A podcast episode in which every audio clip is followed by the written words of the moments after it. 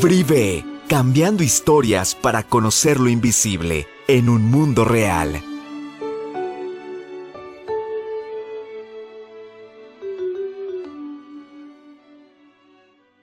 Bienvenidos a este webinar, Aprende a negociar con un cliente interno y mejora tus resultados. ¿Qué es lo que vamos a aprender el día de hoy? Este webinar es para ti. Este webinar tiene por título Aprende a negociar con el cliente interno y mejora tus resultados. Luego, entonces, el objetivo es, primero que nada, que entendamos a qué nos referimos con negociación. Segundo, que podamos de manera individual identificar dónde nos ubicamos, en qué nivel de dominio nosotros tenemos esta competencia y lo más importante de identificar en qué nivel de dominio nosotros tenemos la competencia es poder definir también estrategias para desarrollarla. El objetivo de este webinar es un objetivo doble. Por un lado, es que al saber tú qué es negociación y al momento de que tú puedas identificarla en ti, lo siguiente que puedas eh, hacer es aplicar técnicas que te permitan cerrar la brecha eh, en esta competencia. Pero además, el objetivo o las herramientas que te vamos a entregar además de poder ser aplicadas en tu persona, también pueden ser aplicadas en el resto de la organización. El objetivo es que tú salgas de esta sesión con herramientas suficientes que te permitan aplicar un cambio a nivel individual e incluso a nivel organizacional. Y bueno, pues vamos a comenzar, te decía, con nuestra primera definición. Me gusta siempre antes de, eh, entrar de lleno al, al, concepto trabajar con premisas. Y esta primera premisa me gusta muchísimo porque tiene que ver con una competencia que soporta la negociación y que tiene que ver con comunicación. Eh, hay una, hay un axioma justo de Paul Vaslavic que voy a retomar para esta y que tiene y que es la base de esta fórmula que tú ves aquí. Y que te voy a pedir también que tengas en mente durante todo el proceso porque te van a caer muchos veintes. Este, este axioma de Paul Vaslavic dice una que me gusta que también, no lo vamos a explicar, pero tienes que tener claro es, nunca eh, es posible no comunicar, ¿no? Siempre estamos comunicando, de manera verbal o no verbal, y eso es parte de nuestro proceso y un elemento clave también de la negociación. No vamos a ahondar en él, pero quiero que lo tengas claro, porque acuérdate que el significa, el resultado de tu comunicación es la respuesta que obtienes, ¿no? Entonces, de repente decimos, oye, yo estoy comunicando y de repente el otro como que no se engancha, como que no hace clic o como que sobre reacciona. Bueno, el primer punto en este proceso que vamos a trabajar el día de hoy tiene que ver con la autoevaluación, con el autodiagnóstico, con, con saber qué estamos haciendo, cómo lo estamos haciendo, si lo estamos haciendo bien, cómo manejarlo y llevarlo a un siguiente nivel incluso habilitar a otros. Y si nos está faltando, bueno, ¿qué acciones de mejora podemos trabajar? Entonces, regresando al tema de la comunicación y el axioma que te comentaba hace un minuto, este dice, toda comunicación transmite al tiempo una información y un tipo de relación. Sin embargo, el segundo, o sea, la relación, califica al primero. Si analizas, es esta premisa que vemos aquí. ¿Te ha pasado alguna vez? Y quiero que, te puede ser que te haya pasado a ti, si no piensas en alguien, no me digas quién, a quién le pasó, pero ¿te ha pasado que de repente escuchas una idea brillante en un grupo? Estás escuchando una idea brillante que sí puede dar solución a la problemática que tú tienes, pero esa idea no pasa. Y no pasa porque una cosa es el contenido, es la idea, es la información, pero esa información y ese contenido cuyo objetivo es generar un acuerdo, ¿no? Cuando nosotros compartimos un, contenido o información, lo que buscamos es generar acuerdos, que el otro, tanto como tú, generen o definan de igual manera una forma de llegar o una forma de solucionar. Es el objetivo de compartir un contenido. Pero ¿qué pasa cuando tú presentas una idea o un grupo presenta una idea y no pasa? Eso no pasa porque el siguiente punto importante es la relación. Y la pregunta que tendrías que hacerte es, ¿cómo está ese lazo o ese vínculo interpersonal con el otro? La relación finalmente, aunque el contenido sea muy importante, la relación es el que aprueba que pase el contenido. Regresando a mi ejemplo, ¿no está pasado que hay ideas brillantes y no pasan? Y tiene que ver porque no existe una relación eh, suficientemente adecuada u óptima que empuje la idea. Por el contrario, seguramente te ha pasado que dices, tengo esta idea y tú mismo o el grupo mismo sabe que la idea todavía no está completa, ¿no? Eh, la idea es buena, pero le faltan muchas cosas, pero no importa, te empujamos y te ayudamos a hacerlo. ¿Cuál fue la diferencia? La relación. Recuerda que la relación es la que de alguna forma en este axioma nos dice la relación aprueba. El contenido tiene que ver con el acuerdo. Entonces, un acuerdo respecto de un contenido o un tema pasa en la medida que nosotros estamos claros de la relación, ¿no? Entonces, es bien importante que nosotros empecemos a trabajar con la relación y es uno de los elementos más claros eh, que son base de justo el tema de la negociación. Eh, ese es el antecedente que quiero que tengas en mente, porque el, objetivo de los insights que vamos a ir generando a lo largo de, eh, del webinar es si algo no está sucediendo hoy, como espero que suceda, pensándolo en mi tema individual, hay algo que no está sucediendo como yo esperaba. Entonces la siguiente pregunta es, ¿qué es lo que no estoy terminando de transmitir? ¿Es la comunicación que no está siendo contundente?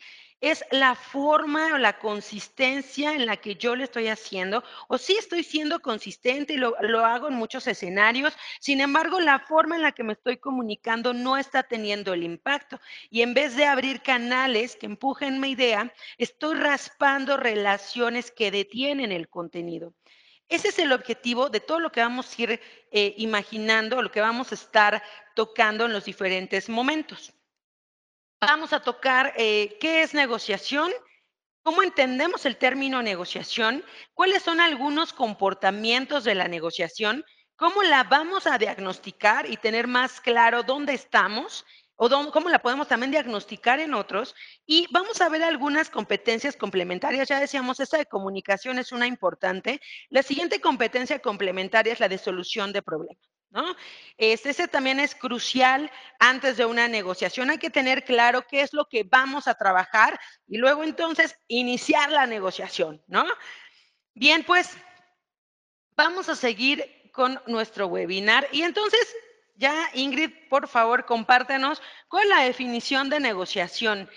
Me gusta este término donde eh, hablamos de que negociación es obtener lo que uno puede respecto de una situación, respecto de un evento, obtener eso que uno puede al costo más bajo posible y dejando la otra parte intacta y razonablemente en buenas condiciones para que el otro vuelva a negociar contigo. ¿Por qué eh, tomar en cuenta este punto? ¿Se acuerdan de lo que platicábamos antes, relación y contenido? Puede ser que la negociación que tú tengas tenga una muy buena base y que el objetivo final también sea el objetivo, ¿no? No un objetivo, o sea, el objetivo. En la medida en la que nosotros no trabajamos la relación, es difícil que yo vuelva a tener esa conversación con esa persona y logre lo que hoy logré o mejore ese logro. Como hablamos de negociación dentro de la organización, con nuestros pares, nuestro jefe, nuestros proveedores, lo más importante es saber que buscamos obtener algo que resuelva una necesidad que tenemos, pero a un, a un costo adecuado, que permita reforzar esa negociación y entonces impulse nuestro resultado. Entonces hay que tener bien claro que es obtener lo que busco a un bajo costo. Por bajo costo, ¿qué me refiero? Oye, yo tengo entonces que ceder a todo. No, a eso no me refiero, porque entonces no sería negociación. El punto dos, bien importante, es, bueno, ceder o a qué nos referimos con bajo costo. Nos referimos a tener claridad en todo momento y durante el proceso. Lo vamos a desglosar más adelante de que ambas partes tengan un nivel de satisfacción compartido. Puede ser que yo cedo y la otra parte ceda, pero los dos también ganemos. Uno ganará más, menos, porque hay, eh, negociaciones cuyo objetivo pues tienen ese, ese impacto. Sin embargo, tengo que ser muy consciente, y lo vamos a ver ahorita que hablemos de negociación, de dar pequeños triunfos al otro y a ti mismo, ¿no? Oye, bueno, vamos negociando, doy, recibo, doy, recibo, y al final puede ser que haya cedido un poco más, pero el objetivo final, ya sea que yo lo obtenga o yo lo refleje al otro, sí, cediste un poco más, pero mira, el objetivo, la ganancia de esto es. Es bien importante durante el proceso de negociación y al cierre hacer saber al otro, aunque para no darlo por hecho, que hay elementos que ambos ganaron para que eso genere satisfacción, un sentido de satisfacción compartida y que la siguiente vez que tengamos que negociar, estemos todos abiertos a la negociación porque sabemos que ahí todos podemos lograr grandes cosas, a veces más, a veces menos, pero siempre en la línea y el cuidado del interés eh, del otro, ¿no? Es su necesidad per se. Y por eso el punto tres, la negociación también tiene que ver con principios éticos. Es bien importante tener claro que no es solo lo que yo quiero por encima del otro, sino lograr algo a partir del cumplimiento de los intereses de ambos que están en negociación o de un grupo en negociación. Entonces, bien importante los principios éticos. Si estamos en un entorno laboral, recordemos que hay objetivos, meta objetivos. Esos meta objetivos cuidémoslos y logrémoslos juntos. Más adelante vamos a desglosar justo los comportamientos de negociación y entonces vamos a entender, ok, y para hacerlo, ¿de qué manera puedo ir manejándolo?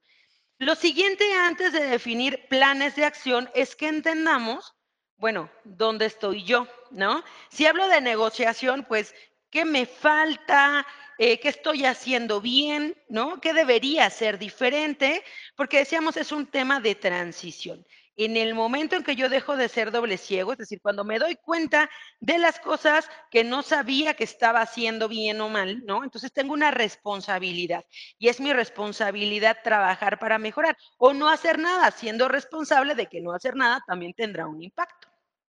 Entonces, ¿cómo saber dónde nos ubicamos? Bueno, estos son tres pasos que vamos a desglosar en los siguientes slides y primero hay que pues aplicar un diagnóstico, ¿no? Hay que saber dónde nos, nos, encontramos. Vamos a ver algunos comportamientos generales, pero lo más importante es que tú sepas qué técnicas o metodologías te pueden ayudar eh, para ayudar a las personas a desarrollar su talento y que tú mismo comiences a desarrollar tu talento. Luego, bien importante identificar las causas probables. Las causas probables nos van a decir qué creencia hay detrás de ese comportamiento. ¿Qué permiso no me he dado para actuar de cierta forma? ¿O qué historia me cuento cuando estoy negociando con un grupo o cierta situación? Entonces, es un poco el empezar a romper creencias y por eso la invitación a empecemos con nosotros mismos. Si tú logras hacer este proceso individual, entonces podrás comenzar a hacer un proceso gradual a nivel áreas, organización o tu primer equipo, ¿no? Tu reporte directo, pero es empezar a trabajar contigo mismo. Y el tercero, pues definir un plan de acción muy concreto. Recuerda que si tú empiezas a hacer un plan de acción general que no está correctamente guiado, pues probablemente avances, pero no llegues a ninguna parte. Entonces, el plan de acción, y lo vamos a ver al final del webinar, te decía, lo puedes aplicar para ti y para tu equipo, tiene pasos. Y el primer paso es, bueno, tu plan de acción, ¿qué objetivo tiene? Y ese objetivo, ¿cómo se logra? Dependerá del comportamiento y lo vamos a aprender el día de hoy. Bien, entonces, eh, estos son algunos comportamientos que te pediría. Yo los voy a ir leyendo, tú los tienes ahí en la pantalla y si no me estás escuchando. Y lo más importante es apertura. Apertura a, en la medida que los vaya leyendo, tú digas, ah, sí me pasa, no me pasa, sí hago esto de manera consistente o inconsistente. Entonces, nos vamos a ubicar en la primera tabla que son comportamientos, y ahí te pediría nada más piensa, ¿me pasa? No me pasa. El primer comportamiento es, no logro mucho. Llego a una negociación, me preparo, pero versus el objetivo que yo tenía en mi mente, me quedé lejos. No logré mucho. Comportamiento 2.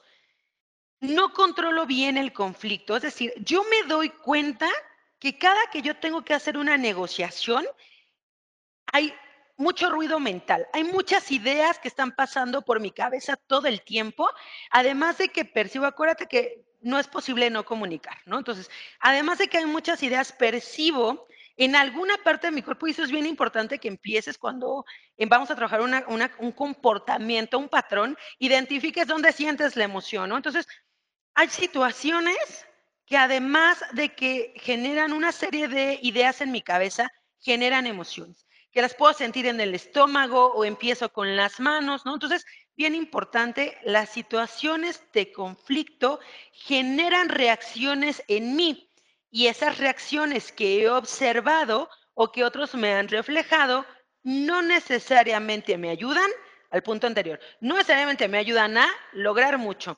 Acuérdate, oye Ingrid, ¿a qué nos referimos con lograr mucho, lograr poco? Depende de tu objetivo. Un elemento crítico antes de una negociación es que tengas claro el objetivo. ¿Qué es lo que voy a lograr y por qué me interesa o para qué me interesa lograrlo? Entonces, ¿qué nos va a decir qué tan lejos o cerca el objetivo y el interés relacionado con ese objetivo? Entonces, tercer comportamiento. Hasta ahí tú tienes que decir, oye Ingrid, eh, no logro mucho, si me pasa, no me pasa, ¿no? Oye, no controlo bien el conflicto, bueno, me pasa, no me pasa. Siguiente comportamiento me detengo ante la posibilidad de tomar decisiones difíciles. ¿no? Entonces, de repente, no es que no pueda negociar, pero hoy la pienso y la pienso y la pienso. Tenía un coach que me decía, Ingrid, tanto análisis es parálisis, ¿no? Y por el otro lado hay el que toma decisiones rápidas. Oye, la tomaste muy rápido y no viste todo el antecedente. En efecto, las dos cosas pueden sucederte. El punto es que hay un momento donde es importante tener la claridad de bajar el problema, ¿no? Y eso lo vamos a ver cuando toquemos la competencia de solución de problemas, por eso es importante tocarla, ¿no? Pero bueno, puede ser que ante esta situación de solucionar y tomar una decisión, me tardo, me tardo y entonces ya no fue oportuna, o la tomo bien rápido y entonces no fue profunda, ¿no? O no me pasa, yo no tengo problemas con ese comportamiento. Ojo, puede ser que uno te pase y otro no te pase, ¿no? Eh, no pasa nada. Es lo que vamos a identificar aquí es las conductas concretas en las cuales trabajar. Siguiente, no escucho con atención.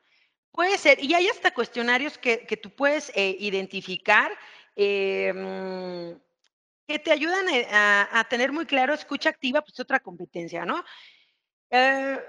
Me distraigo con atención, me, distraigo con facilidad, no pongo atención, no necesariamente tomo nota, eh, difícilmente estoy eh, entendiendo el concepto, no pregunto para clarificar, ¿no? Entonces, hay una serie de elementos que se me van y entonces no logro quedarme con el mensaje y cuando la tengo la negociación, pues tengo muchas ideas, pero no tengo el mensaje clave, ¿no? Y después te das cuenta, terminas y dices, híjole, es que ese no era el objetivo o no era el interés de la contraparte y esa es una pieza clave también de la negociación. Si tú vas a entrar a una negociación, siempre, a ver, ¿cuál es tu objetivo y cuál podría ser el objetivo del otro? Sobre todo si estamos en un lugar de trabajo, es muy posible que conozcamos esos objetivos y para qué podría ser, cuál es mi interés y para qué o cuál podría ser el interés del otro, ¿no? El otro es, no busca eh, un término medio. Eh, algo que, que, lo, que está, por ejemplo, cuando abusamos de la competencia y que no necesariamente tiene que ver con solo con ego, ¿no? Y esta necesidad de que otros dicen, ah, es que esa persona siempre quiere ganar.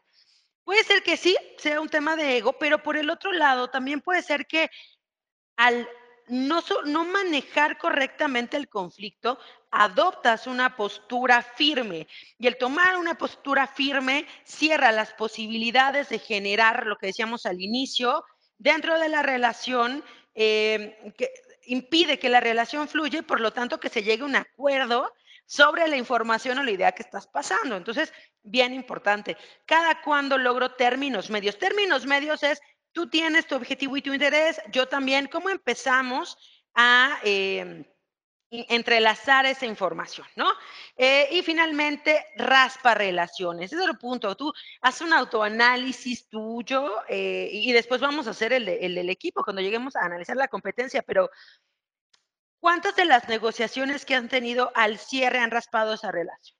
Raspado me refiero, hay heridos en el camino, ¿no? Se hirieron susceptibilidades, no quedó claro, todos salimos emocionalmente gastados, logra identificarlo. Estos son comportamientos que nos empiezan a lanzar alarmas de, de mi negociación como que tiene que ser trabajada. ¿Qué pasa con un comportamiento experto? Esto te lo dejo del lado derecho. Pues es una persona, es hábil para llevar a cabo negociaciones en situaciones difíciles, con grupos internos o externos, ¿no? Es capaz de solucionar divergencias con discreción, no tiene que levantar la voz, no tiene que conflictuarse con el otro, lo hace de una manera sutil porque tiene claro su objetivo y se mantiene en control, ¿no? Eh, obtiene concesiones sin dañar las relaciones porque tiene claro lo que decíamos, el objetivo propio del otro, el interés propio del otro. Y entonces, ¿cómo ir manejando la situación hasta lograr un acuerdo en la medida de lo posible eh, similar, ¿no?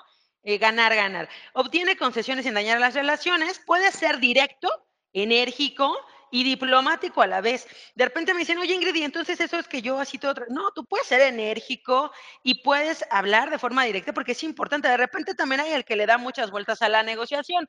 Oye, yo no soy de darle vueltas, no pasa nada. Yo llego directo a lo que queremos tratar adelante porque es importante poner en la mesa los objetivos que vamos a lograr. Ahora, ¿cuál es el punto importante? Puede ser ¿Puedo dejar objetivos en la mesa sin ser incisivo? Sí. ¿Puedo dejar acuerdos en la mesa sin desgastar al otro? Sí, porque estamos hablando de ser claros y concretos. Por eso la importancia de sumarlo con el diplomático.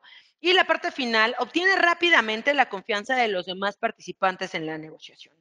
Recuerda, todo es con medida, nada con exceso. Si nosotros y tú sales de aquí y dices, oye, voy a empezar a aplicar la competencia, pero de repente es como todo el tiempo, todo el tiempo negociar, negociar, negociar, también tiene sus implicaciones. Te decía, el trabajar en la primera tabla todo el tiempo, mantenernos ahí de, eh, por una en un tiempo prolongado o de manera consistente o estar todo el tiempo negociando, ¿no? Genera cosas como, por ejemplo, te decía, hay heridos, ¿no? Eh, hay, se, se, hieren sentimientos, se, se friccionan relaciones, ¿no? Puede ser también que tú digas, esta persona de repente parece como... Eh, con una obsesión por el éxito. No es eso, eso es lo que no estás pudiendo llegar a un punto medio.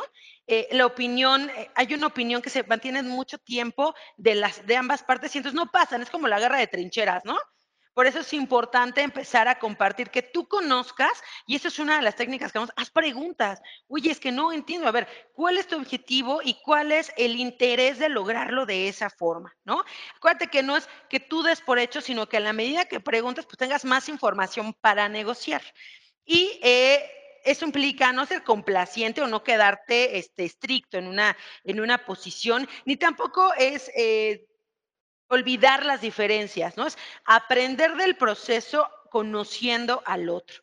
¿no? Entonces, bueno, esto es, son comportamientos que tú puedes ver. Si bien podemos tener encuestas de este tipo, que son, obviamente son comportamientos, y lo que mide una competencia son conductas, ¿no? Conductas que van desde el apenas está presentando la competencia es un experto porque la mantiene aún en situaciones difíciles, comunica todo el tiempo y habilita a otros en la, en la competencia, ¿no? Si bien las competencias tendrían más o menos comportamientos de este estilo y te dirían, bueno, si ya si no logras tanto, bueno, pero si también logras eh, situaciones con grupo, pero si también eres diplomático, pero situación, si también lo haces en situaciones difíciles.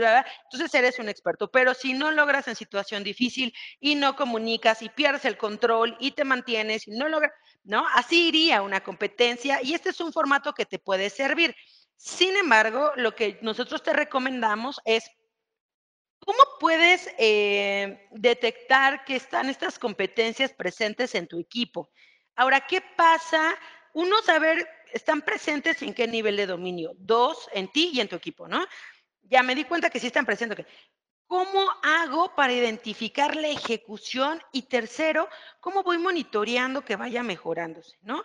¿Cómo hacemos que esta competencia de negociación, porque es bien básica, ¿no? De repente con el cliente externo somos unos buenazos e internamente cuando se trata de negociar entre nosotros de una forma sana y todos ganemos y entonces el metaobjetivo se cumpla, no pasa, ¿no? Entonces, ¿qué tenemos que hacer? Nosotros como líderes de, como líderes de capital humano, eh, lo primero que te proponemos es, oye, desde tu perfil, ¿no? Desde tu perfilamiento, incorpora competencias clave como esas de las que hemos hablado, comunicación, eh, inteligencia emocional, negociación, solución de problemas, toma de decisiones, incorpóralas en tu perfil. Obviamente hay metodologías de perfilamiento, te podemos apoyar si es que tú no las tienes, pero el punto importante aquí es Date tiempo para entender cuáles son las competencias core del negocio y cuáles son las competencias de nivel, me refiero a un nivel jerárquico, de área de puesto que son críticas. Negociación es importante cuando nosotros eh, trabajamos en equipo, interáreas, eso es básico. Entonces, bien importante, tenlas desde tu perfil y asegúrate que la gente que se incorpora a la organización cuenta con esta aptitud, ¿no? Eh, para lograr eh, este tipo de negociaciones que esperas. Ahora, Ingrid, bueno, sí, pero yo ya tengo todo mi equipo completo. Bueno, pues hagamos una evaluación de potencial. Recuerda que la evaluación de potencial, por ejemplo, si lo hacemos a través de un 360, lo que nos permite es entender el nivel de ejecución de la competencia, ¿no? No cuánto dice que Ingrid puede llegar o que tiene hoy, sino Ingrid cuánto la practica en su día a día. Y lo puedes ver desde múltiples perspectivas, ¿no? ¿Qué dice su, su jefe? ¿Qué dice su colaborador? ¿Qué dice su par? ¿Qué dice su cliente? ¿Qué dice su proveedor? Entonces, un tema bien importante es atrevámonos a preguntar, ¿no? El primer punto, les decía yo del cambio, es dejar de ser doble ciegos. Y para dejar de ser doble ciegos hay que preguntar si es que no tenemos espejos, ¿no? Alguien que nos diga, oye, esto lo haces muy bien, pero esto todavía te falta y definamos un plan de acción. Y el tercero es tengamos indicadores duros en la organización KPIs que estén midiendo el éxito de nuestras negociaciones, ¿no? Que imagínate que hoy todos en tu empresa fueran unos buenazos en negociar entre ustedes. ¿Qué pasaría? Híjole, pues los proyectos saldrían un 10% más rápido indicador de éxito, ¿no? ¿Qué pasaría si la negociación se de, ah, bueno, pues entonces eh, lograríamos algunas incorporaciones más veloces o lograríamos, es bien importante tener esos indicadores, entender qué comportamientos de negociación necesitamos en la organización y cómo pueden ser medidos y cuál sería el éxito de hacerlos. Entonces, recuerda, alineemos nuestros procesos de capital humano, haz un proceso de atracción y selección que desde su entrevista y desde su perfilamiento esté evaluando que estén estas competencias. En la evaluación de potencial a tu personal interno, validemos cómo están y ayudémoslo a cerrar brechas a través de un plan y tengamos monitoreos a través de KPI, porque de repente lo que se nos complica en las áreas de capital humano es, bueno, ¿y todo esto que voy a hacer, dónde lo mido? En un KPI. ¿No? Y eso nos permite ser estratégicos y reportar el impacto de nuestros avances. Bien, algunas causas probables. Aquí no me voy a detener tantísimo, pero sí voy a hacer un espacio. Oye, Ingrid, fíjate que yo eh, presento estos comportamientos que son positivos, no son positivos, y yo te decía, esta es una sesión de insights para ti para tu equipo. Es posible que haya cosas que no hagas o que puedes hacer diferente. Pero lo más importante para el cambio es entender el para qué se hacen. Y el para qué se hacen tiene que ver con las creencias. Dentro de las causas probables, es muy importante que si tú ya hiciste el ejercicio anterior, como lo habíamos dicho, oye, yo me aventé el ejercicio anterior así con tu tablita, ahorita un prediagnóstico, o no, Ingrid, yo ya tengo evaluaciones, yo ya tengo mis perfiles, ya puedo ver desde ahí, o ya tengo un 360, yo tengo esa información, duro que cuando tú llegas al proceso de retroalimentación con una persona, cuando tú llegas a una sesión para definir un plan de acción, tienes que poder identificar o ayudar a la persona a identificar qué es lo que hay detrás de ese comportamiento, ¿vale? Entonces, porque si no, no va a cambiar de raíz. No, porque tenemos patrones, patrones disfuncionales estables. Es decir, tenemos formas de actuar que son muy naturales para nosotros y que sabemos eso no debe hacerse. Sí, pero es un patrón disfuncional. Entonces es muy normal que en ciertas situaciones lo vuelvas a presentar y lo vuelvas a presentar. ¿Cómo se rompe ese, ese patrón? Cuando te das cuenta que detrás de ese patrón hay una creencia y que esa creencia tuvo un costo emocional. Cuando tú identificas eso, entonces puedes ser consciente y prever escenarios y hacerlo de una manera consistente para trabajar con tu patrón. ¿Cuál es el tip aquí? Uno, en tus sesiones de feedback o ahorita mismo que, ya te cayó un 20, identifica, oye, esto que me está pasando, ¿podría estar relacionado con alguna de estas causas? Eh, esas son directamente de negociación. Oye, se me complica controlar el conflicto, de repente me parece que no, o sea, no tengo temas con eso, pero mi comunicación verbal y no verbal se confunden y de, repente parezco demasiado estricto, entonces tengo que trabajar con comunicación. Cedo demasiado pronto porque eh, la realidad es que, o sea, la, creencia que está detrás es que no tengo tiempo para la negociación o de todas no tiene caso que negociemos porque alguien más va a tomar la decisión. Identifica la creencia detrás de esa situación, ¿no? No, fíjate que la causa es, eh, tengo que ganar cada batalla porque siento que si no la gano, algo sucede, se me complica llegar a un acuerdo, a un acuerdo justo, ¿no? Eh, tengo problemas cuando el otro discute demasiado, me altera, ¿no? Yo empiezo a sentir justo esa alteración, transmito mi nerviosismo, no tengo todo preparado, entre, pero estoy nervioso, ¿no? Y la gente se da cuenta y de ahí se agarra.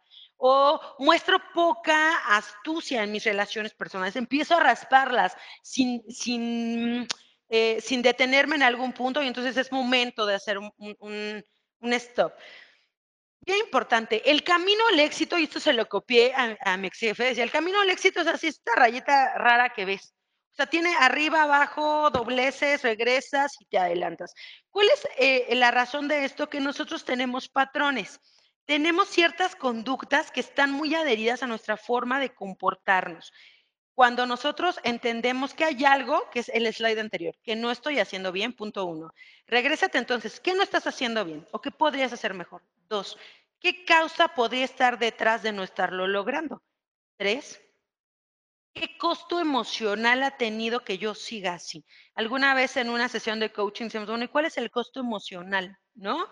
Híjole, todo el tiempo salgo súper frustrada, me súper canso, llego a mi casa enojado, ok, ese es un costo emocional. ¿Vale la pena esa situación, mantener esa situación o es posible que hacer una conducta distinta te permita lograr un resultado distinto y por lo tanto no tener ese costo emocional.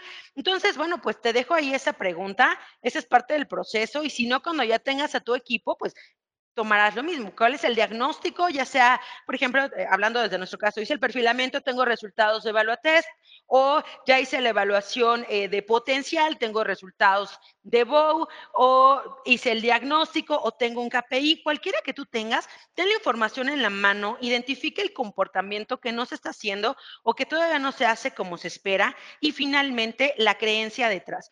Si identificas la creencia y trabajamos con las creencias, es posible hacer un cambio. Te decía que hay una, hay una competencia de base que eh, identifique viable trabajar ahora, que es la de solución de problemas, ¿no? Ah, recientemente estaba haciendo una entrega de resultados de clima y trabajamos con una técnica que me gusta muchísimo, que aprendí eh, en mi certificación en coaching, y que es la técnica de empeorar la situación, ¿no? Entonces todos me decían, Ingrid, pero ¿por qué vamos a empeorar la situación? Vamos a empeorar la situación porque en la medida en que tú entiendes cómo lo estás empeorando cada vez que buscas solucionarlo, te das cuenta de que hay un patrón común. Te das cuenta que hay un patrón común. Te das cuenta que todo lo buscas solucionar. Yo lo voy a resolver, yo lo voy a hacer, yo lo voy... y ese es tu patrón común. Y si tú analizas todas las opciones de solución que hiciste antes o que estás haciendo ahora, te das cuenta que todas tienen un patrón. Todas dependen de ti o todo depende de alguien más o esperas demasiado para, para accionar. Hay un patrón detrás. Entonces, mi eh, punto importante en esta sesión es identifica primero, prepárate para solucionar el problema. El problema o la situación actual es tu negociación con un tercero. Entonces, a partir de eso, primero, es consigue una evaluación. Piensa específicamente con lo que ya vimos ¿por qué no tienes el resultado que estás buscando? ¿Cuál es el resultado que he buscado? Ojo, para que tú digas que es un problema es porque lo has buscado solucionar, solucionar, solucionar, solucionar y no lo has logrado. Eso es un problema, ¿no? Y entonces hay un patrón detrás. Pero bueno, vamos a empezar a entender ese patrón. hay una negociación o un grupo de personas o un proceso que has buscado negociar, negociar, negociar y no se resuelve y tienes un tiempo ahí. Esa es tu situación actual, es tu problemática. Respecto de esta problemática, piensa específicamente el qué habilidad, conocimiento, no habilidad, conocimiento, experiencia, actitud, aptitud, no has puesto en práctica. O piensa que has puesto en práctica, cualquiera de las dos, que te han alejado de lograr tu objetivo de negociación? Esa es tu primera pregunta. Consigue tu autoevaluación o ayuda a otro a responder estas preguntas. Punto dos, haz cambios. Si ya lo tienes claro, entonces la pregunta sería, oye, ¿y qué estás haciendo para que funcione? ¿No? ¿Tú qué estás haciendo y para que funcione? ¿O qué podrías hacer diferente? ¿O qué podrías dejar de hacer a partir de tu primera, de tu primer análisis, o sea, el punto previo? Identifica tu estilo personal. Es muy importante que si tú no lo tienes claro, le pidas a alguien con quien sientas confianza que te diga, oye, tú me has visto, porque todavía no tienes, si tienes un 360, obviamente tienes el resultado de, ah, mira, es que de repente pues no se comunica tan bien, su inteligencia este, emocional tal, no trabajo en equipo, tienes una perspectiva global. Pero si no tienes esa perspectiva global y esa información, pregunta a un tercero o ten preguntas abiertas que también se pueden obtener de esta, de esta evaluación para que digan, oye, pero ¿cuál es tu estilo personal? Y a partir de que tú entiendas ese estilo personal, lo, lo, compares o lo contrastes junto con los dos puntos anteriores. Y entonces entiendas, ok, esta es mi situación actual, no he podido resolverla, esto es lo que yo podría hacer diferente y con este estilo personal que tengo, ¿qué puedo poner en marcha ya o qué tengo que dejar de hacer? El tercer punto, piensa con equidad. Lo platicábamos al inicio. Esa persona que tú ves, porque estamos hablando de negociación interna, que tú digas, oh, no lo logro, no lo logro. Recuerda, si no lo logras, piensa, ¿es contenido o es relación? ¿no? Si es contenido, mejoramos la idea. Si es relación, hay que trabajar en la relación para que tus ideas pases. Y ese es un buen propósito, es válido. Entonces, piensa en equidad. Recuerda que es bien importante entender tu objetivo y su objetivo, tu interés y su interés así como el impacto que va a tener esa decisión en ti y en él. Si eso lo tienes claro, esos son elementos que vas a poner en la mesa al negociar. Ingrid, para mí es muy importante hacer eso tanto como para ti, porque nuestro objetivo es tal, estoy interesada en esto tanto como tú. Mira, podemos hacer, ¿no? Parafrasear, generar significados mutuos es una base de la comunicación y de la negociación. Identifica el interlocutor. Tienes que conocer a tu interlocutor. En los juegos de Ender había una frase que mi señor esposo me decía, está padrísima. Decía, oye, cuando conocí a mi enemigo lo amé. ¿No? Y yo, vamos a entenderla. Pero para efectos de negociación, ayer que estábamos viendo la película, dije, es buenísima, porque si yo entiendo el objetivo y la necesidad del otro, entonces puedo ser empático y podemos hablar de lo mismo. Porque también esperaría al momento de conocerlo lo vamos a ver en negociación, establecer un espacio donde él conozca también lo que yo busco, mi propósito, mi necesidad, y eso permita entender al interlocutor. Recuerda que también hay otros elementos como, oye, si mi interlocutor es bien de números, pues yo tengo que hablar también en algún punto de números, tienes que prepararte y lo vamos a ver en negociación. No, mi interlocutor es bien de emociones, bien de personas. Y bueno, pues vamos a hablarle de las personas. Es parte de conocerlo, conocer su función, conocer su objetivo, qué está logrando, qué quiere hacer. Y no solo llegar, ah, mira, esto es lo que yo espero, porque entonces rompemos la relación, aunque tu idea sea magnífica. Entonces, identifica tu interlocutor, estudialo de buena forma, me refiero, ¿no? ¿Quién es que busca en la organización? ¿Cómo ha crecido su experiencia? Incluso, ¿cómo te puedes sumar en este proyecto conjunto? Organízate. Tema bien importante. Antes de definir una, una intervención, tu participación, es bien importante que tengas claro cuál es tu situación actual. O sea, cuál es la problemática. No empieces a negociar sin antes tener clara tu problemática. ¿Vale? Eh, por problemática me refiero a que un tema también bien, bien importante es que deberás definir el problema. ¿Qué es lo que, o sea, puedes tener tú muchos problemas? No, yo tengo, elige uno. Por eso es, no todas las batallas las puedes ganar y no todas al mismo tiempo. Elige un objetivo y ese define el problema. ¿Por qué no se ha logrado? Defínelo, enlístalo, ¿no? Eh, Busca también eh, cuáles son los tiempos, programa tiempos para tener varias negociaciones. No necesitas salir con la negociación en ese mismo momento. Hay momentos, deja que el otro también haga sus insights, porque lo que tú vas a trabajar es desde una perspectiva más profunda. Cuida la parcialidad, si tú ves que él va ganando y tú también, asegura decir, oye, ya ves cómo estás ganando y yo también, para que tenga este sentido de satisfacción. Obviamente no necesariamente así, tú tendrás tus, propios, eh, tus propias formas, tus propios elementos, pero es bien importante que todos sepamos que vamos avanzando en el cumplimiento del objetivo. Mm, sale de tu zona de confort, no es necesario que todo pase cuando tú quieres y como tú quieres, definan un lugar neutro, ¿no? Definan eh, metas conjuntas donde los dos van a ceder y van a dar también.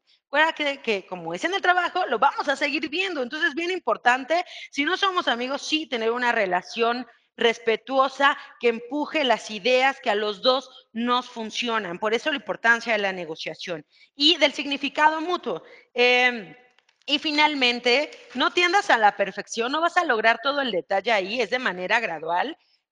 y adquiere más conocimiento sobre cómo sobre cómo trabajar. Por ejemplo, hay que hacer más preguntas, hay que investigar nuevas ideas. Es bien importante, les decía yo, en este tema de solución, de mm, eh, el patrón, eh, perdóname, la técnica de empeorar la situación, que es bien importante que digas, ok, esta es mi situación y qué he hecho para resolverla, O qué podría hacer yo para empeorar esa situación.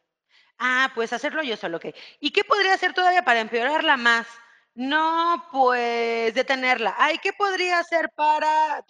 No, pues eh, para empeorarla todavía más que las dos anteriores. No, pues no hacer nada, ¿no? Y entonces, oye, Ingrid, ¿y ya todo eso lo intentaste? Sí, ¿no? Es seguro que ya lo hayas intentado, porque regularmente nos damos cuenta que, nos damos cuenta que estamos perdidos. Entramos en un círculo donde buscamos resolver, resolver, resolver, resolver, y sin darte cuenta, aunque las acciones son diferentes, tienen un patrón. Y el patrón puede ser desconfianza, el patrón puede ser lo hago yo solo, el patrón puede ser el mm, no tener un tiempo para poner un proceso, el patrón puede ser el no hacer una cosa, estar haciendo cosas diferentes y no terminar de consolidar algo. Entonces, bien importante, pregúntate, ¿qué has hecho hoy ¿Qué has hecho hasta ahora? ¿O qué podrías hacer para empeorar? Te vas a dar cuenta de tu patrón. Si tú te das cuenta de tu patrón, entonces si mi patrón es la confianza, yo podré sumar esta creencia que tengo de que todo lo tengo que hacer yo y con este elemento basar o comenzar mi proceso de negociación. Recuerda que es probable que tanto en la solución como en la comunicación estemos permeando esta creencia de confianza. Entonces, ¿cómo trabajas desde la confianza en este ejemplo para negociar con el otro? ¿no? Eh, bien, decíamos entonces hasta aquí, comunicación es un comportamiento, una competencia base previa de la negociación, soporte, le ponemos aquí. Eh, solución de problemas también es una competencia de soporte y ya vimos por qué, porque seguramente estás clavado en un patrón o no, ¿no? O te podrá pasar en un futuro, si no es ahorita, pero identifica, estás ahí, ¿para qué estás ahí? ¿Qué creencia hay detrás? Y genera un plan de acción. Lo siguiente, una vez que te das cuenta del patrón, es, bueno, ¿y qué voy a hacer? ¿Cuándo lo voy a hacer? ¿Cómo lo haría diferente? Eso ya es un plan de acción. Eh, bien, entonces, si ya tenemos claro comunicación y ya tenemos claro justo solución de problemas, vamos a hablar de negociación. Te vas a dar cuenta que muchas de las conductas que ya platicamos están relacionadas con los puntos que voy a tocar, por eso es importante que las sepas, ¿no? Ya ahorita tocamos negociación, comunicación, solución y ahora vamos a bajar técnicas concretas, acciones concretas, esto es, que te permitan generar a ti una estrategia. Recuerda que es muy importante si vas a empezar a trabajar ya con esa competencia, que no elijas más de tres acciones, ¿vale? Por esa misma razón te definí o dividí este slide en dos. Hay, em, digamos, comportamientos o acciones que te van a permitir trabajar en generar estrategias de negociación, que serían estas cinco. De esos cinco, lo ideal sería que mientras te los voy comentando, vayas eligiendo uno o dos, no más. Entonces, los primeros son comportamientos, son técnicas o acciones que yo puedo activar para prepararme o preparar mi estrategia de negociación. Ok, te los voy a empezar a explicar. El primero es entabla comunicación y establece límites. Este es, un, em, es una acción muy concreta y lo que nos dice es, define antes de una sesión eh, tus objetivos, tu postura y la limitación. ¿Vale? Si lo vas a compartir al, momento de, mi objetivo es, ¿para qué quiero esta negociación? Mi postura es yo versus, esta, versus este objetivo, ¿qué, em, ¿qué predisposición tengo? ¿no? O sea, tengo una predisposición al cambio, tengo la predisposición a mantener la acción, tengo predisposición de invertir, tengo...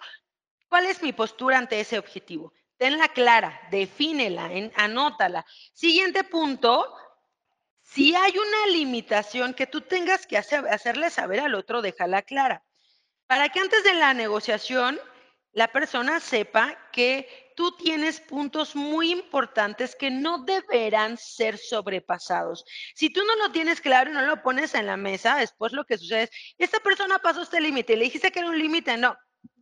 No pasa nada si no lo has puesto. Tu siguiente negociación, comparte tu objetivo, comparte tu postura y comparte algunas las limitaciones que tú puedas tener previo a arrancar la negociación. Otra cosa que, que tenemos como tip es Mm, expon las razones primero antes de tu postura, ¿no? No llegues y, ah, esta es mi postura, bla, y luego, ah, bueno, porque las razones, ¿no? Porque entonces el otro ya se predispuso y entra lo que te decía al inicio. El resultado que obtienes es el significado de tu comunicación, ¿no? Si tú te comunicas de una forma el otro va a tener una respuesta no tan viable. Por eso es bien importante, primero, cuáles son las razones y segundo, esas razones generan en ti una postura y acuérdate, no hay forma de no comunicar, entonces todo el tiempo estás comunicando, por eso es bien importante que antes te prepares y definas estos puntos. No es malo desde el inicio definir que sí y que no. Si tú no defines eso en la primera sesión, está bien, pero es importante que tú lo tengas claro qué sí puede ceder y qué no se puede ceder en el momento de la negociación. Eso lo que genera es alinear expectativas. No es cierto paso que de repente se sientan a negociar y todos hablan de todo, pero no, y mucho de eso que hablan no es viable. No es viable porque no definimos expectativas desde el inicio, ¿no? Esto es lo que se puede tocar, esto no. Y si tú lo compartes desde el inicio, permites que la comunicación se focalice. Eh, y permites que el otro te escuche, porque estás diciendo primero las razones y luego tu postura. De lo contrario, se cierra el canal de comunicación. Eh, evita una postura inflexible desde el inicio. Es importante, como ya compartiste esta información, que recuerda que eh, como un principio de física básico, por cada acción hay una reacción igual. Entonces, si tú te pones tenso, el otro se va a poner y nadie se va a mover y platicábamos ya de la guerra de trincheras y, ¿no? La comunicación puede ser eh, complementaria o puede ser eh, equitativa, ¿no? Si tenemos el mismo poder de negociación, bueno, pues entonces vamos a mantener. Si es complementaria, o sea, una persona que mm, por poder jerárquico, algo así, tiene mayor impacto, bueno, pues puede ser que nos diga, no, se va a hacer esto. Pero de todas formas, es importante, aún ante el no, poder nosotros explicar en esa situación que no existen absolutos, otra vez el objetivo y las razones y el por qué, sin importar el poder de, la, el poder de los interlocutores en la relación, el para qué es importante hacer ese cambio, ¿no? En la medida que tú logres hacerlo, te darás cuenta que si bien hay un poder en, las jerarquías de los interlocutores no es determinante al momento de tomar decisiones finales. Y el otro punto, mm, no negociar en torno de una sola cosa. Algo que no puede suceder es que, o que sería lo ideal, es que tú vayas a entrar a tu junta solo con una cosa de negociación, ¿no? Voy a negociar el... no, como tú ya tienes tu problemática, tu objetivo, tú ya tienes también aquí em, tu postura, desglosa tú ya tienes también tus límites. Hasta aquí estamos hablando que te estás preparando rudo. Entonces, como tú ya tienes tus límites, lo siguiente que tendrías que desglosar es cuáles son todas las cosas que yo podría negociar con él, yo, yo, yo, ceder de alguna forma. ¿Y cuáles son las otras cosas que yo podría negociarle a él? Eso lo que nos va a permitir es reducir las negociaciones. No que hablemos de muchas cosas, sino que estemos enfocados a posibilidades reales. Siguiente, haz preguntas. Todo el tiempo pregunta, pregunta, pregunta. No des nada por hecho. Ya lo platicábamos en la anterior. Bien importante. Si tienes más información, tienes más de dónde este, intercambiar, ¿no? El objetivo de tener mucha información eh, ¿Qué harás si se logra la negociación? ¿Qué pasa si no? ¿Qué quisiste decir? ¿Cuándo hablaste de esto? Em, ¿Por qué dices que esto sucede? ¿Cuáles son tus motivos? ¿Cuál es el Si tú tienes toda esta información, lo que te permite tener, acuérdate que hablamos de escucha activa al inicio, es información con la cual poner en el mismo canal al otro. Oye, Ingrid, tú decías que un objetivo importante es este, ¿recuerdas? ¿O ¿Por qué no para este objetivo tal? Entonces, haz preguntas, haz preguntas exploratorias y profundas que te permitan estar en un eh, o generar este significado mutuo, ¿no? Trata con el enfrentamiento. Hasta aquí es prepara tu estrategia del enfrentamiento. No es que llegues a pelear, a discutir, porque también llega a haber etiquetas del enfrentamiento, ¿no? Entonces, es que enfrentamiento es conflicto. No necesariamente el conflicto, todo conflicto es de agresión, ¿no? Este, puede haber que haya, el conflicto tiene que ver también con visiones diferentes respecto de una misma situación. En esta situación, ¿y por qué me refiero a trata con el enfrentamiento? Es entiende cuál es la tensión del otro y entiende si, si el otro, si ya has negociado muchas veces con él, o si tú conoces el estilo de negociación y te va a tocar con él, y tú sabes que puede haber temas de tensión o algo que tú identifiques como amenaza o como ataque o, o muy, muy, igual, cualquier comportamiento que tú puedas decir es a la defensiva o está culpando a otros, porque puede pasar que en, esto, en estos casos nos suceda y eso sea lo que nos saca de donde nos desestabiliza eh, lo que tienes que tener claro es aquí, punto uno, sacar la relación del contenido, ¿no? Que es lo que platicábamos al inicio. ¿A qué me refiero con esto? Si tú identificas que hay una situación emocional de por medio que lleva a esto, hay que sacar relación de contenido. Esto es, no hay que tocar la idea en un momento, que es el contenido, en una situación así. Hay que tener una sesión aparte donde definamos estas reacciones. Ingrid, observo que al tocar este tema, además de levantar la voz, de manera consistente utilizas palabras que parecieran amenaza, como me voy a ir de la sesión, no se va a tomar una decisión, no importa, no, sé, este, estoy tipo telenovela, pero imagínate que te sucede y entonces eso hay que hacérselo saber a la persona. Esto me hace pensar que existe emoción y eh, creo que una consecuencia, me parece que una consecuencia de seguir así sería no llegar al objetivo real de esta sesión, que es un acuerdo mutuo.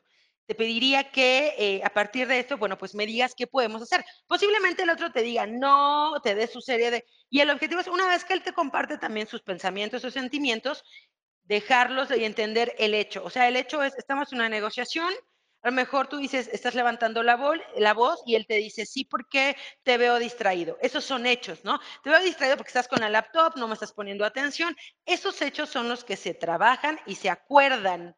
Después de eso, regresas a la sesión, pero es importante tener esas conversaciones significativas. Siguiente, si tú identificas que alguien no está jugando limpio, dices, híjole, me está tirando por acá cada ratito en la reunión y no lo que esperaba, como tú definas el jugar limpio, ¿no? También en lista es bien importante que tú le hagas saber a esa persona en un escenario eh, distinto, te decía, neutral, el por qué no em, el entender de manera conjunta qué es lo que está originando que estas situaciones ocurran. Y finalmente es bien importante que tú estés consciente de manejar tu comunicación no verbal. En situaciones eh, de negociación es muy normal que el otro pueda, en esta situación que estábamos platicando, que el otro pueda alterarse o que no haya trabajado como tú esta competencia y sienta que pierde el control y no sepa cómo llegar a un punto intermedio, pero en todos estos casos tú ya lo identificas. Entonces es bien importante regresar la calma, bajar la voz, ¿no? Eh, la forma en la que nos mantenemos, el hacer rapport, ¿no? Entonces son todos elementos que te van a permitir eh, en ese bajar el nivel de energía del otro y regresar a los hechos, ¿no? Regresar al hecho de que estamos buscando un objetivo común y eso es lo que esperamos hacer. Em, bien, eh, jugar a ganar. Esta es la segunda parte. Lo primero hablamos de estrategia. Ya platicábamos en la estrategia eh, cuáles son los límites, qué puedo negociar, cuál es mi postura, cómo lo enlisto, cómo reduzco las negociaciones a que sean muy concretas y no es un tema de nunca acabar, cómo hago preguntas para entender al otro y llevarlo más rápido, acabar más rápido, y cómo incluso si hay una situación que yo no puedo controlar, que es la emoción del otro, cómo puedo reflejársela de una forma asertiva, ¿no? Porque si no, también nosotros nos clavamos o si no te clavas, cortas la conversación o evitas seguir con la negociación y eso hoy tiene un impacto en tu desempeño, porque por eso estamos aquí conectados, ¿no? De repente es, no, yo no peleo, yo no discuto y entonces dejo pasar la negociación. No hacer nada es también hacer algo. Y eso podría tener un impacto también en nuestros resultados duros. Entonces, eh, con todo lo anterior, logramos eh, atender situaciones eh, tradicionales y ríspidas, pero no en extremo, y nuestro último punto es prepárate por si de, por si de cualquier modo el tipo de personalidad del otro va a tender hacia allá. Recuerda que hay negociaciones em, que son del estilo, del estilo de personas eh, que cuestionan todo, ¿no? Tú le te cuestionan y te cuestionan. Entonces tú también quédate preparado si sabes que ese tipo de persona, y por eso lo decíamos al inicio, de generar tus propias preguntas, ¿no? De mantenerte tranquilo y ser concreto en las respuestas. Si es el tipo de personas de, eh, que hace negociación de desgaste, negociación, negociación y todo el tiempo hasta que tú te cansas y dices, ya, tú tienes la razón, bien importante los puntos previos. Reduce las negociaciones, tenlas muy claras, ¿no? Asegúrate parafrasear también. Si es una persona que le cuesta mucho trabajo no ganar al 100% porque tiene una idea de éxito, también dale estas pautas que platicábamos al inicio de, llevamos bien, ¿no? Estás ganando, yo también gano, objetivos comunes. Por eso la importancia de irlo llevando desde me preparo desde las, eh, entendiendo el problema, también soy claro con la comunicación, entiendo cuándo es un tema de relación y cuándo es un tema de contenido. Eso te permite también ser más objetivo, ¿no? Entender, oye, no, es el tema de la relación, me enfoco en trabajar temas de relación desde la perspectiva de negociación o tiene que ver con contenido, ¿no? Y es que no estoy siendo tan efectivo en la idea que estoy transmitiendo. Puede ser una de las dos variables generales y se desglosan en los puntos previos. La otra parte de negociación es ya jugar a ganar, cuando estás en el momento de la acción. Y en el momento de la acción tiene que ver el mantén tu compostura. Deja que la otra persona, si tú identificas que está frustrada, se desahogue, es bien importante. Antes de la negociación es bien importante identificar eso. Hay preguntas muy padres que utilizamos en otras técnicas porque te pueden servir. ¿Cómo llegas a la sesión? ¿Cuál es tu expectativa? ¿Qué emoción? ¿no? Eh, eso te permite entender un poco el contexto en el que se va a llevar la sesión. E incluso si tú identificaras que hay mucha emoción en el otro, eh, sería importante incluso pasar la negociación a otra sesión sabiendo que eso puede tener un impacto o no en la negociación, siempre que te sea posible. Entonces, y siempre bien importante, mantén tu postura, deja que se desahogue, escúchalo. Acuérdate que nosotros también podemos acompañar, no necesitas decirle nada, ¿no? Hay gente que luego me dice, oye Ingrid, pero no, yo no soy psicólogo ni coach y no puedo estarlo escuchando todo el tiempo porque siento que tengo que decirle algo, ¿no? No necesariamente. Recuerda que nosotros podemos acompañar con el espacio y con el silencio puedes hacer estas preguntas de introducción que te van a ayudar a entender al otro, pero no necesariamente le tienes que decir algo respecto de su emoción, ¿no? Es importante, ok, te doy el espacio, te acompaño con el silencio y a partir de la que entiendo y ya quedó todo esto claro, bueno, pues comenzamos con el hecho que nos trajo la sesión, ¿no? Eh, pequeños triunfos, que era lo que, conceder pequeños triunfos, que era lo que te comentaba hace ratito, es bien importante eh, hacer concesiones, concesiones pequeñas, ¿no? También porque si nosotros somos de los que cedemos luego, luego, y entonces das la concesión más grande de inicio, pues mm, ya no estamos en la negociación, ¿no? Entonces, bien importante, cede de poquito en poquito, poquito en poquito, poquito en poquito, y por eso ya tuviste tu lista de inicio que preparaste en la estrategia. Y al final ten lista tu eh, concesión eh, más grande, ¿no? Que no pase tus límites, pero tenla ahí. Solo tú la sabes, el otro no la sabe y eso es parte de la negociación. El tema de eh, identifica puntos muertos. Puntos muertos es, yo ya sé o ya, ya me cayó el 20 de que hay cosas que tú y yo sí queremos hacer juntas. Ese es un punto muerto, ¿no? Ese es algo que podemos traer a la mesa y con el que podemos empezar a generar acuerdos. Identifica un intermediario. Si tú eh, te das cuenta que hay un verdadero punto muerto donde ya pueden entrar a la negociación, pero de repente eh, no te sientes tan cómodo o quieres cerrar más rápido, te recomendamos identificar un intermediario. Un tercero objetivo que les ayude a lograr acuerdos rápido. Y el punto final es prepara para el punto de corte. Prepara a la otra persona para el punto de corte. Y esto tiene que ver con... Eh, las negociaciones de las personas que tienen mucha confianza son eh, más rápidas porque están más concentradas justo en que van a lograr el objetivo. Cuídate un poco de profecía autorrealizada. Dices que lo vas a hacer, te pasa, ¿no? Me voy a caer, me voy a caer, te caes, ¿no? Entonces, bien importante, voy a ganar, voy a ganar, tenerlo claro desde el inicio, pero además de eso, que eh, tú puedas establecer, em, antes de empezar la negociación, las siguientes preguntas. ¿Puedo permitirme dejar la negociación provisional? O tiene que ser permanente? Porque si no te vas, ah, tiene que ser permanente y la verdad que la podías dejar provisional, te generas estrés. Esa es una pregunta bien importante. Eh, ¿Puedo dejarla, te decía, provisional o permanente? Siguiente pregunta. Eh, si pierdo algo, ¿puedo recuperarlo después y cómo puedo hacerlo? Que sea sano, juego limpio. ¿tienes tiempo disponible para tener cuántas negociaciones? ¿No? O para recuperar qué cosa. El siguiente, eh, o para lograr esa negociación como se te está pidiendo. Piensa en el tiempo. Siguiente, ¿puedes obtener lo que necesitas de otra forma? ¿Es necesario que se logre como tú lo tenías inicialmente o a partir de lo que escuchas te das cuenta, te cae un 20, te pones creativo y te das cuenta que hay otra forma de solucionarlo? Siempre cuestionate eso. Y, eh, y esto lo que va a permitir es que tú llegues preparado al punto de corte y si es necesario, abandones la negociación sin estar raspado y sin raspar al otro, ¿no? Si tú te das cuenta que es un, entonces es donde entra el, no todas las batallas las tienes que ganar porque dices, oye, esta batalla, no, o sea, no pasa nada sin, es más, si ni siquiera voy a ella, ¿no? Porque no es una batalla que tenga el impacto, ¿no? Es hacia dónde enfoco mi energía de la negociación y cuáles son batallas que tengo que ganar y lo siguiente, cómo tengo que ganarlas, ¿no? Lo más importante del cómo es que las relaciones interpersonales finalmente son las que van a promover el resto de los contenidos, ideas y proyectos que tú tienes. siempre piensa en una visión integral, una visión 360 y por eso la comunicación y por eso la solución del problema y por eso el entender la negociación desde una parte de estrategia y de una parte de jugar a ganar. Jugar a ganar cuando es necesario ganar y ganar lo que es necesario, no todo, ¿no? Salvo que tú digas esta negociación, pues no tengo que volver a hacerla nunca, eh, nunca jamás, ¿no? Y eso ya sería un tema de decisión personal. Entonces, bueno, con esta parte estamos muy, muy cerca del final. Aquí te dejamos un plan de acción. Te decía, todo esto es un proceso de autodiagnóstico o es un proceso que puedes correr con tu equipo también. No necesariamente, no solamente líderes, es en, nivel general, cualquier persona que tú consideres que necesita trabajar esta competencia, es importante eh, todas las aristas que ya vimos. Este es un ejemplo, tú vas a tener el documento para que lo puedas descargar.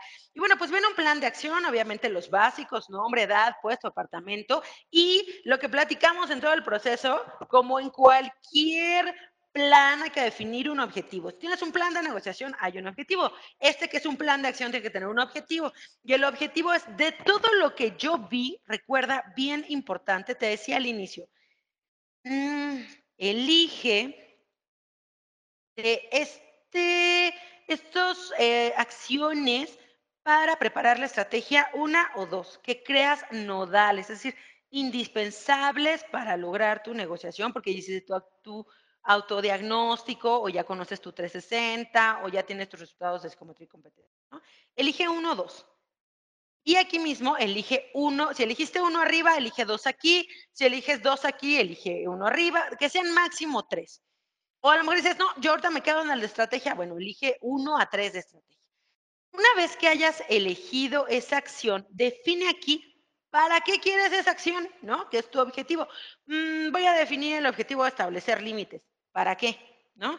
Si no tienes claro el para qué o el propósito, es posible que hagas muchas cosas para no llegues. Entonces, ¿para qué quiero trabajar con esa acción? Va aquí en el objetivo, la competencia, Dices, a lo mejor me cayó un 20 de comunicación y tengo que regresarme, bueno, comunicación o solución de problemas, porque fue un 20 antes, antes de negociación, o me enfocaré en negociación. ¿Qué acción de desarrollo, que son estas que ya platicamos en el transcurso? ¿Quién es responsable? Pues tú mismo. Entonces, también si lo haces con tu equipo, ¿quién va a ser el responsable? Pues él mismo, ¿no?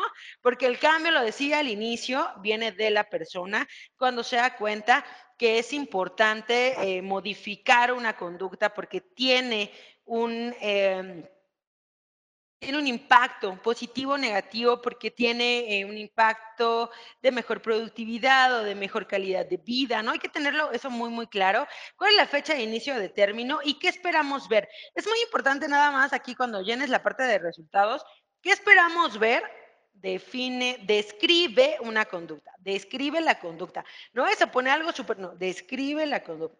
Lo que yo espero ver son eh, más contratos firmados, ok, pero ¿a qué te refieres, no? Entonces hay que describir esa conducta y de una forma también bien clara es eh, la activación de por lo menos tantos contratos con tantos, bla, bla, bla, ¿no? Que sea una definición o una acción smart. Eh, luego, aquí bien importante, donde te decía que es Cuando nosotros acciones, hacemos acciones de cierre de brechas, si te lo vas a aplicar a ti o lo vas a hacer con alguien más, si ya tienes aquí la actividad a desarrollar, tienes que tener muy claro en esa actividad de desarrollar eh, por qué es importante trabajarla, esa acción o esa actividad. Se va a trabajar porque eso nos permite detectar obstáculos, porque vamos a resolver un problema, porque no, vamos a trabajar relaciones interpersonales, porque hay que trabajar con un crecimiento personal, un aumento de productividad. Es elegir esa acción ¿En qué de estos elementos puede servir? Aquí hay ejemplos, puedes ajustarlos. Y también lo más importante es, ojo, esa acción, y por eso lo pongo arriba, la puedes lograr a través de capacitación, a través de mentoring o a través de coaching. Es tu decisión, ¿no? Eh, lo que hay que trabajar, por ejemplo, si lo vamos a hacer ya con el equipo, es, ok, vamos a trabajar con esa acción y cómo te ayudo a ti a través de algún recurso que la empresa determinaría como capacitación, mentoring o coaching, a lograrlo independientemente de la inversión de tiempo y esfuerzo de cada individuo. Y finalmente, el, el, resultado deseado, y aquí dice otra vez, específico y medible, porque lo vas a ver en un mes o en dos meses. Recuerda que un comportamiento completo, más o menos en tiempo, nos lleva entre tres y seis meses, ¿no? Eh, por lo tanto, tus fechas de revisión deberían ser como aproximadas para revisar el primer cambio en los tres meses y otras fechas de revisión para revisar un siguiente cambio en seis meses. Y finalmente te decía, si requieres algún eh, apoyo adicional o esa persona ya está tomando algún apoyo adicional. Y bueno, el punto, el punto final, pues genera acuerdos, acuerdos de valor. Siempre que hayamos identificado lo que ya platicamos previamente, la, cuál es la razón detrás de esa acción, eso te va a permitir generar acuerdos con significado. Entonces, el acuerdo con significado es la base de la transformación y es la manera más personal de lograr un cambio en aquellos que nos rodean. Finalmente, quiero cerrar porque vamos a la parte de preguntas y respuestas con eh, una, una uh, frase que me gusta muchísimo y creo que nos hace ver o entender este punto, porque a veces si tú dices, oye, me lo voy a empezar a practicar, yo lo que te sugiero es hazlo tú primero, ¿no? Eh, en coaching dice, si tú vives esa práctica, y por eso hay mucho eh, rol de coach, coachee, y estás practique, practique, practique, porque cuando vives la técnica, te das cuenta del 20 y sabes no solamente el impacto que la técnica puede tener en ti, sino sabes cómo llevarla porque la viviste. Entonces, mi recomendación es, aplícate este diagnóstico, entiende el concepto, identifica tu creencia, ¿no? Y si no lo, porque dices, oye, no me siento tan seguro, bueno, asesórate con personas que te puedan ayudar a llevar este proceso, ¿no? Nosotros somos de capital humano. Eh, también acá hay como eh, otros webinars que te pueden ir ayudando a desarrollar esa competencia de desarrollar a otros, ¿no? Pero lo que tienes que tener en mente tú para este proceso y que tienes que tener en mente tú, si lo vas a aplicar en tu organización con otros grupos, es la siguiente frase que me gusta mucho de Goethe. Espero que te funcione y si no, bueno, puedes conseguir otra que, que a ti te, te, te, te guste, ¿no? Esta frase dice, lo mejor que puedes hacer por los demás no es señalarles tus propias riquezas, sino hacerles ver las suyas propias, ¿vale? Entonces, este, este punto, todo esto que vimos el día de hoy es ¿Cómo aseguramos que el otro vea sus riquezas, sus recursos y que trabaje con aquello que todavía le falta? Y no necesariamente mostrarle cómo nosotros lo hacemos siempre con el ejemplo. Él tiene también recursos propios que le pueden ayudar a lograr eh, una mejor comunicación, una mejor solución, una mejor negociación. Y recuerda que donde uno somos estrellitas, a, a otros nos falta. Y eso es la naturaleza humana, porque no somos perfectos, pero sí somos capaces de ir trabajando y creciendo y evolucionando. Y ese es el objetivo de este webinar, que tú trabajes con tu negociación pensando también competencias bases como comunicación y solución. Y que si esto te gustó y, lo crees viable, bueno, pues lo hagas de una manera eh, mucho más formal con tus equipos de trabajo una vez que lo viviste. Bueno, pues eh, con esto hemos concluido como la parte teórica de nuestro webinar. Vamos a adentrarnos al espacio de preguntas y respuestas. Entonces, eh, voy a, denme un minutito y comenzamos.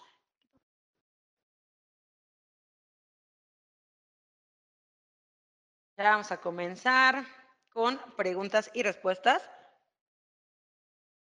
En un minutito que las ando leyendo por aquí. Mm, mm, mm. Preguntas y respuestas el día de hoy. Entonces, eh, espero que les haya gustado muchísimo el webinar, pero bueno, enfocándonos un poco en lo que yo les comentaba de inicio, que es ¿Cómo me conozco más? La realidad es que cuando nosotros empezamos a hacer estos procesos en la organización de, voy a establecer procesos de reflexiones trimestrales, sesiones uno a uno, eh, de retroalimentación, empezamos a tener una cultura de retroalimentación, es bien padre eh, darnos cuenta justo de esto que platicamos aquí, qué comportamientos están presentes, cuáles no, y empezamos a trabajarlos en equipo y nos hacemos también conscientes de que no tenemos que ser perfectos, ¿no? Tenemos que aprender a crecer juntos, ¿no?